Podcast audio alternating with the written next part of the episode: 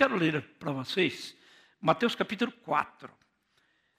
É sobre adoração que nós vamos falar. Então, o título é A Tentação de Jesus, mas eu acho que aqui poderia ser resposta à tentação.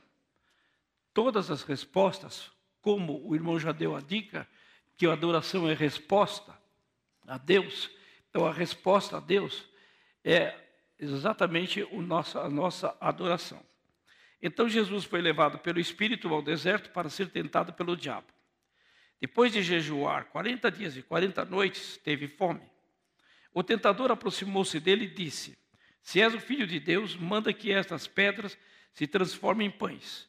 Jesus respondeu: Está escrito: Nem só de pão viverá o homem, mas de toda palavra que procede da boca de Deus.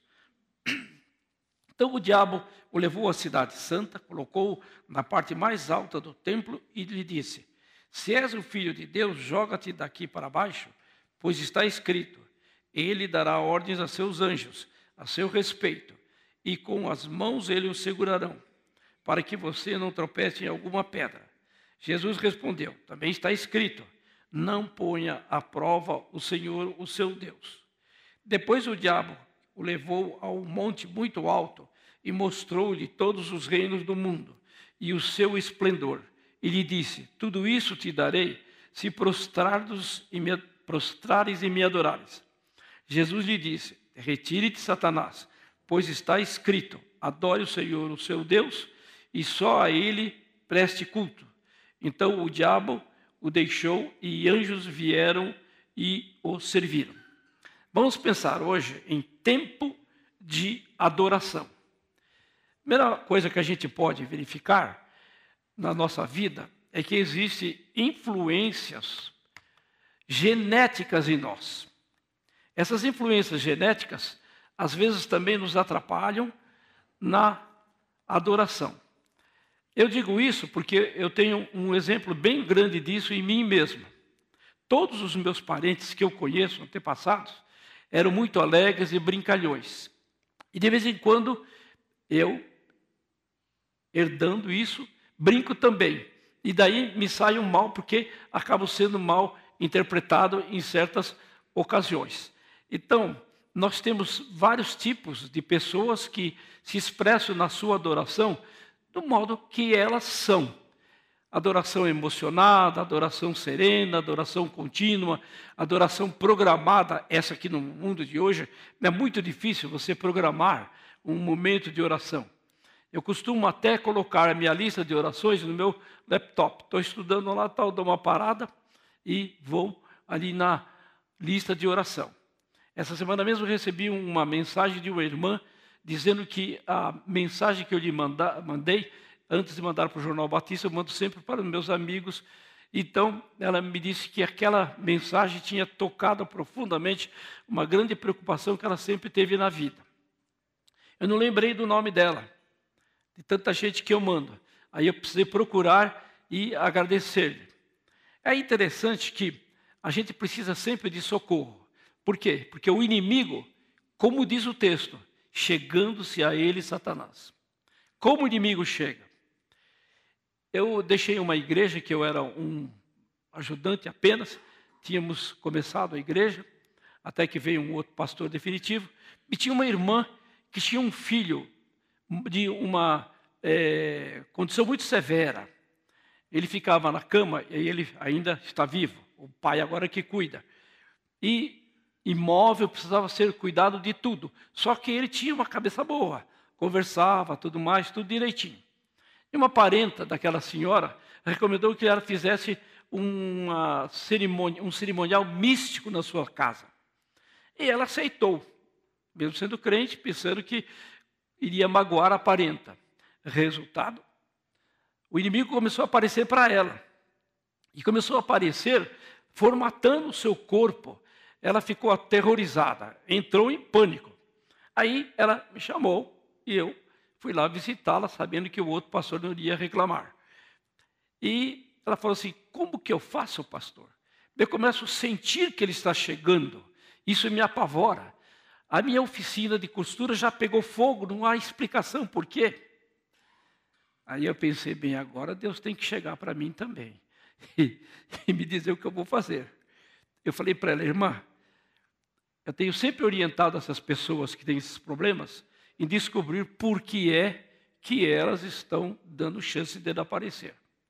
Um dos que eu conheci é que quando ele o tomava era porque ele bebia um tipo de uísque. Eu falei: "Você sabia que ele não tem corpo e precisava e gosta desse uísque, precisava do teu corpo emprestado para consumir esse uísque?" Ele abriu a boca e falou: "Verdade?" Eu falei: "Verdade." Depois ele me mandou a resposta que nunca mais ele apareceu, porque também ele nunca mais tomou o uísque. Veja que coisa meio racional. Eu disse a ela: olha, uma coisa o inimigo não gosta, é da adoração ao nome de Jesus. Começou a aparecer, convida-o até em voz alta, começa a cantar, vencendo, vem Jesus, glória, glória, aleluia. Depois de um mês ela me falou, pastor, acabou. Ele já nem tenta mais, porque senão ele vai ouvir um louvor a Jesus. Os irmãos percebem como essa tática do inimigo continua sendo a mesma. Quando eu fui fazer uma viagem para com o pessoal aqui da igreja, aconteceu uma coisa muito interessante. Eu brinquei demais e acho que cheguei até ser meio interpretado. Fiquei com complexo de culpa porque brinquei demais. Aí, resultado. Resultado eu tive um encontro com o dono da empresa que promoveu a visita, a viagem. E ele me disse: Nós tivemos uma reunião de avaliação. E essa reunião de avaliação, pastor, nós chegamos à seguinte conclusão: que a melhor viagem que nós fizemos, que não houve nenhum problema sério e todo mundo alegre, foi por sua causa. Falei: por quê? O senhor brincou o tempo inteiro. Qualquer coisa era motivo de brincar me aliviou então o complexo de culpa que eu estava tendo de ter brincado demais. Então os irmãos percebem como envolve com aquilo que a gente é. Interessante que o contraste existe logo de início. Nós temos no verso 17, verso anterior, então uma voz dos céus disse: Este é o meu filho amado, em quem me agrado. Então Jesus foi levado pelo Espírito para ser tentado. É interessante, como é que o Espírito leva Jesus para dar a oportunidade do inimigo chegar e tentá-lo? O motivo é bem outro. Jesus ia começar a sua obra. E para começar a sua obra, ele precisava de se preparar. Era um retiro espiritual para ele se preparar para a sua luta. Toda vez que o inimigo vê você preparando-se para uma obra para Deus, é aí que ele vai mais atrapalhar. Porque ele não quer chegar à conclusão dessa obra. Então nós verificamos que Jesus tinha sido é, batizado e Deus testemunhou, testemunho que deu para ele, de que ele era aquele que ele lhe agradava. É interessante que adoração é ouvir a voz de Deus continuadamente, não rejeitando, vamos dizer, as dificuldades. E o que, que aconteceu? A primeira tentação foi exatamente nesse ponto das dificuldades. Eu fico imaginando que só alguém com a saúde que Jesus tinha aguentou ficar 40 dias e 40 noites sem se alimentar.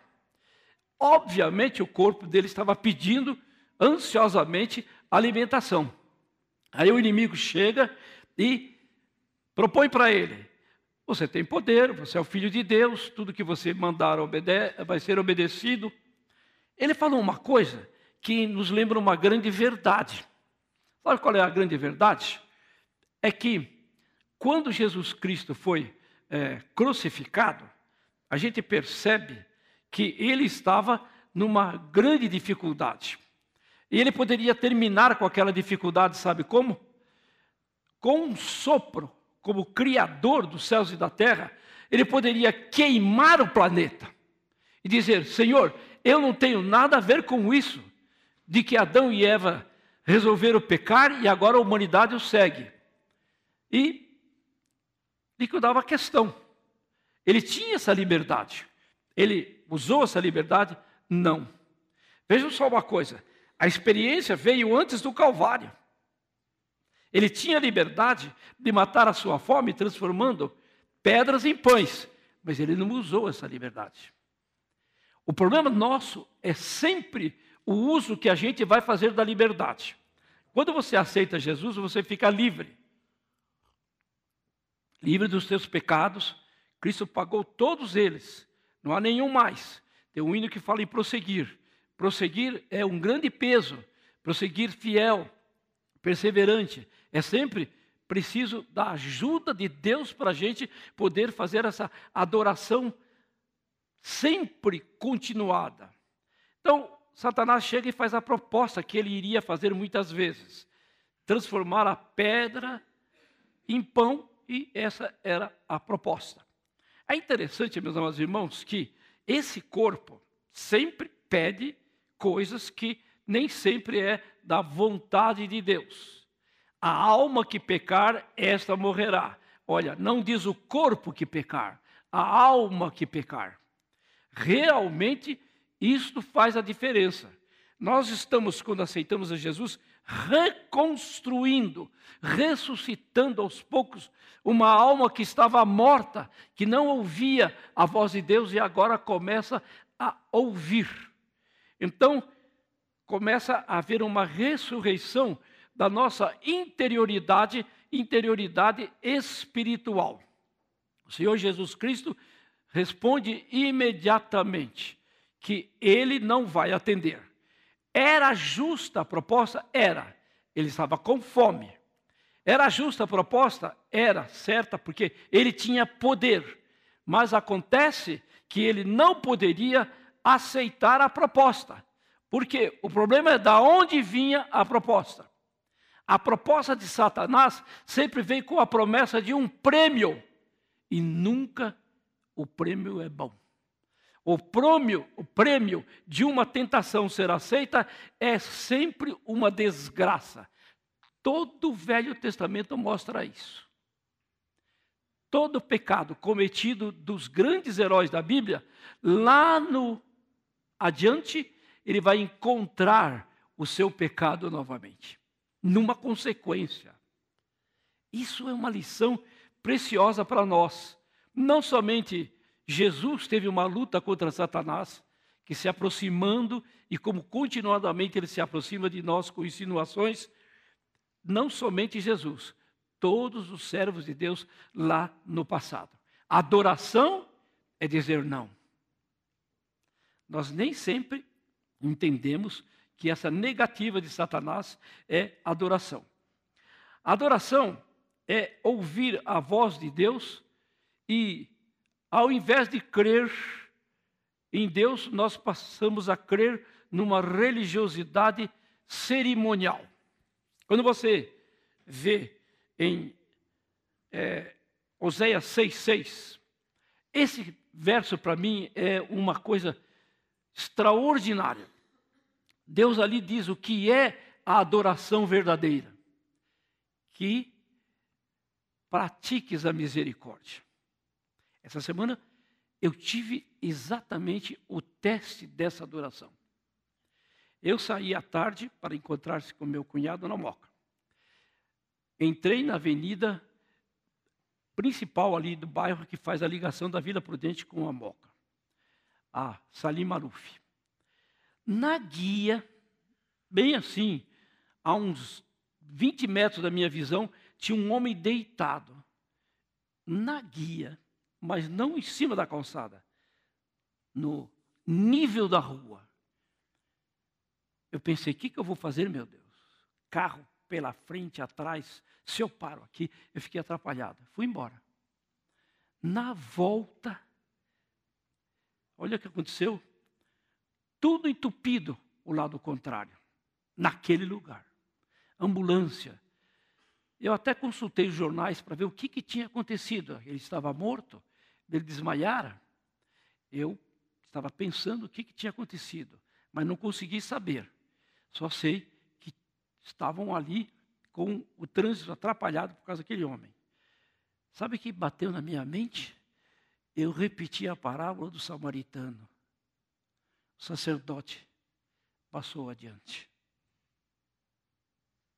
fiquei com complexo de culpa. Por que não encostei o carro? Por que não acendi o alerta? Por que não fui ver o que, que o homem tinha? Por que, que não fui socorrê-lo? Os irmãos percebem como a gente não está preparado para receber um desafio repentino do inimigo. Eu pedi perdão para Deus, porque na realidade o que Deus esperava era que eu fosse ver o que tinha acontecido. Não sei o que seria o resultado, mas isso acontece hoje em dia. Recentemente, aliás, há uns oito anos atrás, eu estava indo para um escritório a pé. E quando eu atravesso, passo diante de um bar, vi que tinha cinco homens ali. Muito conhecido, fui pastor lá há 17 anos, naquela região. Passei, passaram dois jovens cruzando comigo. Me senti mal. Me senti mal. Isso veio um Vetra, para, para entrar na garagem. Eu ouço, passa para o banco de trás. Eu olhei. Mais como daqui na porta ali, camarada com o revólver na cabeça da mulher. Entra, empurrando para o banco de trás. Na hora, eu dei um grito.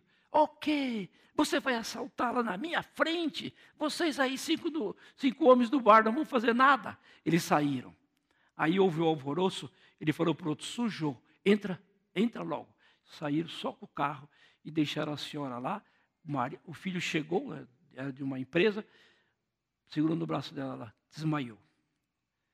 No dia seguinte, eu passei lá e perguntei para o dono do bar: o que aconteceu? Duas horas depois encontraram o carro. Ela está bem e tudo mais, veio aqui me agradecer por eu ter dado o alarme. E eu falei, não fui eu que fiz isso, quem fez foi o pastor ali da igreja a duas quadras adiante. Sabe o que aconteceu? Eu fiquei magoado. Poxa, ela não foi lá me agradecer, mas o dono do bar foi. Ah, só porque eu sou pastor, ela não foi me agradecer? Resultado, daí a pouco, daí uns tempinhos, veio na minha cabeça a ideia: que pecador miserável que você é.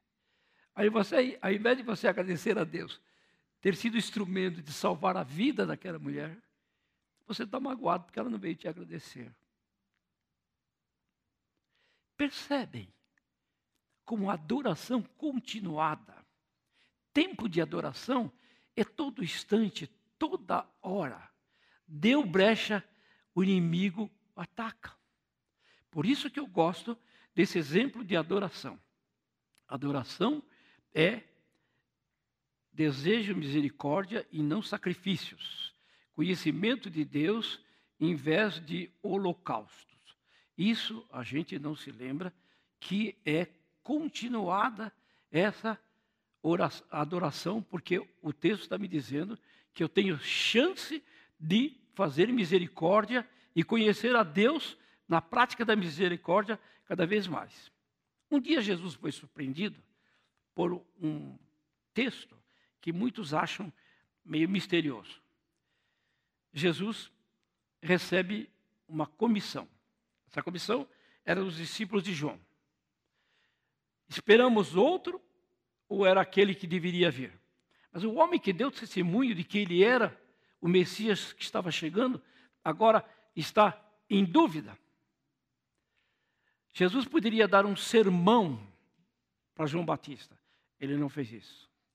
Ele aproveitou a presença dos discípulos dele, dos discípulos de João Batista, e disse o seguinte: Não é nascido de mulher alguém maior do que esse. Elevou João Batista. Na hora de um fracasso do grande homem de Deus, João Batista, ele não responde com uma ofensa, ele responde elogiando e falando a verdade a respeito daquele homem. Ele admitiu naquele homem que ele poderia ter um momento de tentação e falhar. É verdade? Meus amados irmãos, que coisa impressionante. Não é nada de errado fazer um milagre para matar a fome, mas fazer a ordem de Satanás, cumprir a ordem de Satanás, já é diferente. Tudo que nós fizermos, se for sugestão de Satanás, está errado. Nós temos que olhar que sugestão de Satanás praticada deixa de ser oração, adoração. Mesmo que tenha um caráter religioso, nós temos que evitar isso daí. Outra coisa também é que quando Deus chamou Gideão, lembremos uma coisa: Gideão pôs Deus à prova. Olha, e tentação é exatamente botar Deus à prova. Mas Deus aceitou esse tipo de tentação de Gideão. E aceitou as exigências de Gideão, por quê? Porque ele viu que ele queria saber a origem da ordem. É preciso avaliar pela palavra de Deus a origem da ordem, da tentação, da voz que você está ouvindo na tua mente.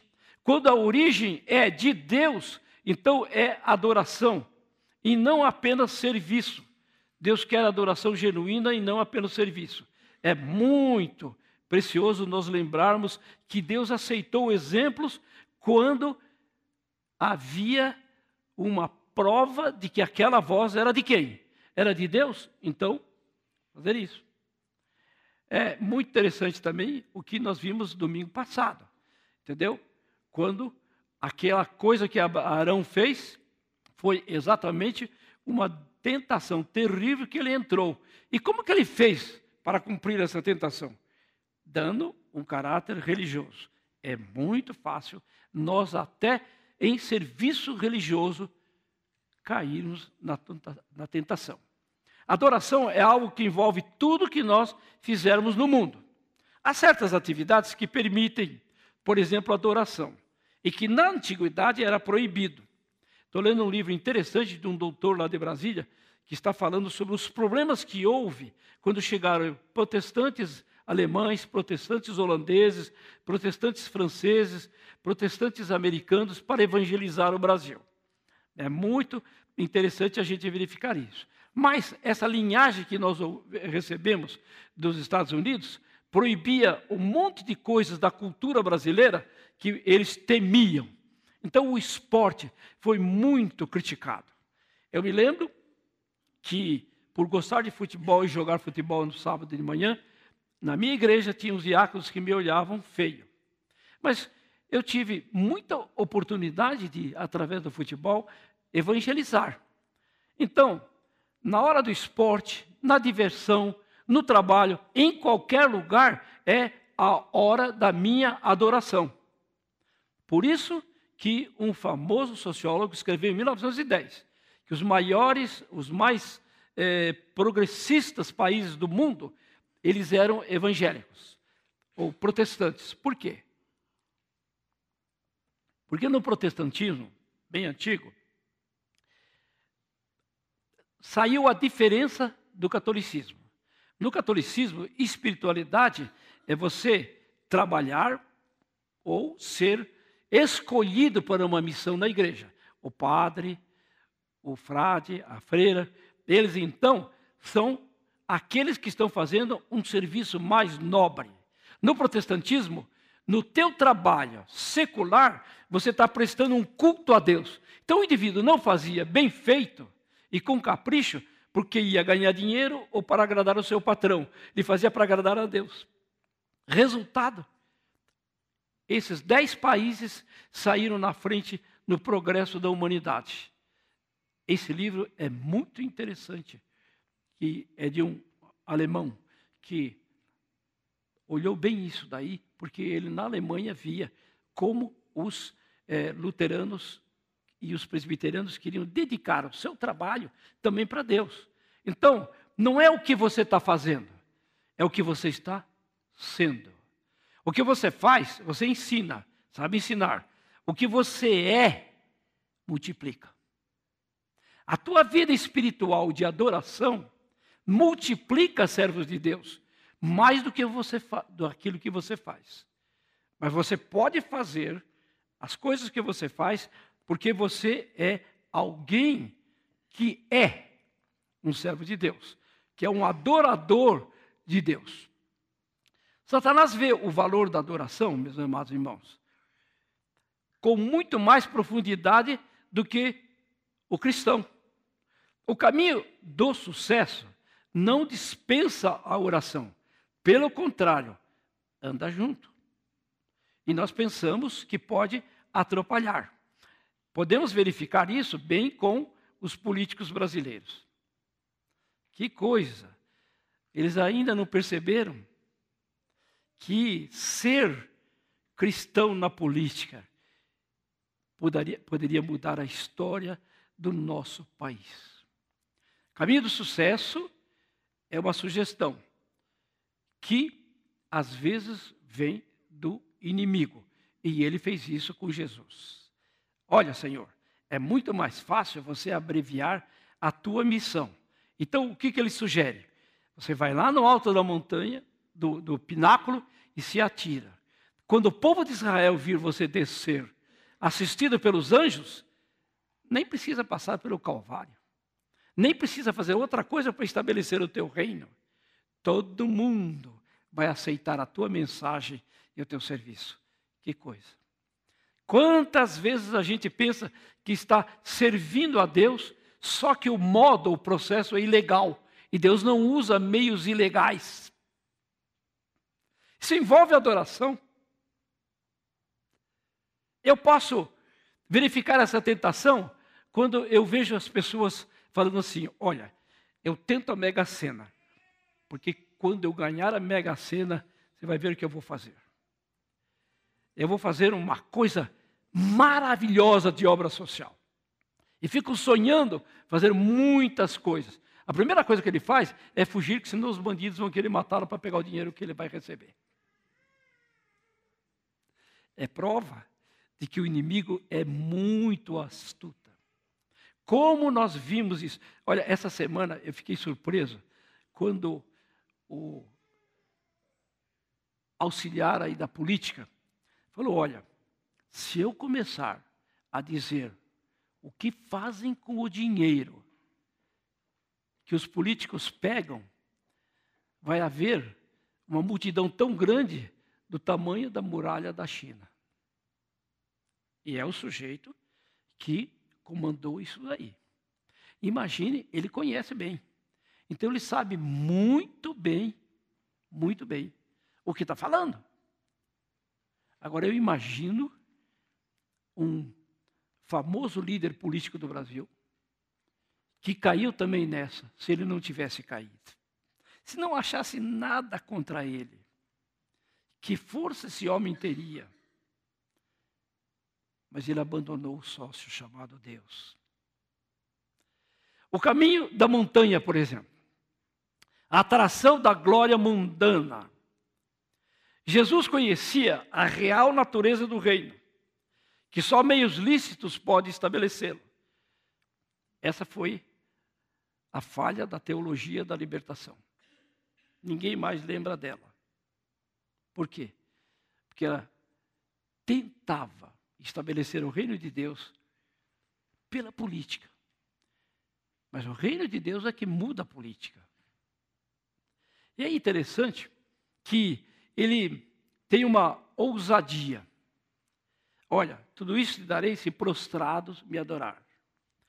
Deus teria que ser algo ou alguém que Jesus Cristo iria renegar o seu amor. Quando na adoração, Deus é o objeto do nosso amor, não do nosso prazer, não do nosso sucesso, não dos nossos sonhos. Deus tem que ser o objeto do nosso amor. Quando Deus é objeto do nosso amor, o esplendor mundano não nos atrai e permite a adoração verdadeira. Porque a adoração verdadeira está exatamente ligada à nossa sabedoria de lidar com a tentação. Nesses três pontos básicos: lidar com as dificuldades, não confiar na capacidade própria fazendo uso de métodos advindos dos poderes desse mundo, não, de jeito nenhum, dispensar a atração do poder da glória mundana. A verdadeira adoração envolve obediência constante à palavra de Deus, fé na vitória do nosso Rei e ter como objetivo a glória de Deus sempre e a toda hora e em todas as coisas. Quando a gente está conversando com um grupo de pessoas, é interessante que a gente começa a escorregar, sabe aonde? quando a gente quer aparecer, quando a gente quer conquistar a apreciação, quer demonstrar. E demonstrar o quê? A nossa grandeza. Eu li uma frase essa semana. Toda vez que a gente expõe a nossa grandeza, nós estamos diminuindo o nosso Deus. É verdade. Quando o nosso Deus é grande, a gente não se preocupa com a nossa grandeza. Quando o nosso Deus é pequeno, a gente começa a preocupar-se com a nossa grandeza. Concluo com uma experiência que alguém me passou de maneira muito pesada. Era a morte de um pastor. E o filho dele viu que na hora da morte estar chegando, o pai começou a entrar em pânico. Entrar em pânico e dizer: Não, não, eu não quero te ouvir. Essa não é a proposta. E ele então acalmou o pai: Pai, me conta o que está acontecendo. O inimigo está chegando à minha mente dizendo: Não se preocupe, você é salvo. Você foi sempre um pastor tão fiel. Você foi sempre misericordioso. O inimigo estava sugerindo para ele que ele poderia descansar porque era salvo por causa daquilo que ele era e não por causa daquilo que Jesus fez. Sabe por quê? Você recebe capacitações vindas do Espírito Santo? Porque vem da palavra graça. E o miolo da palavra graça é a alegria. Deus nos ama porque Ele tem alegria em amar.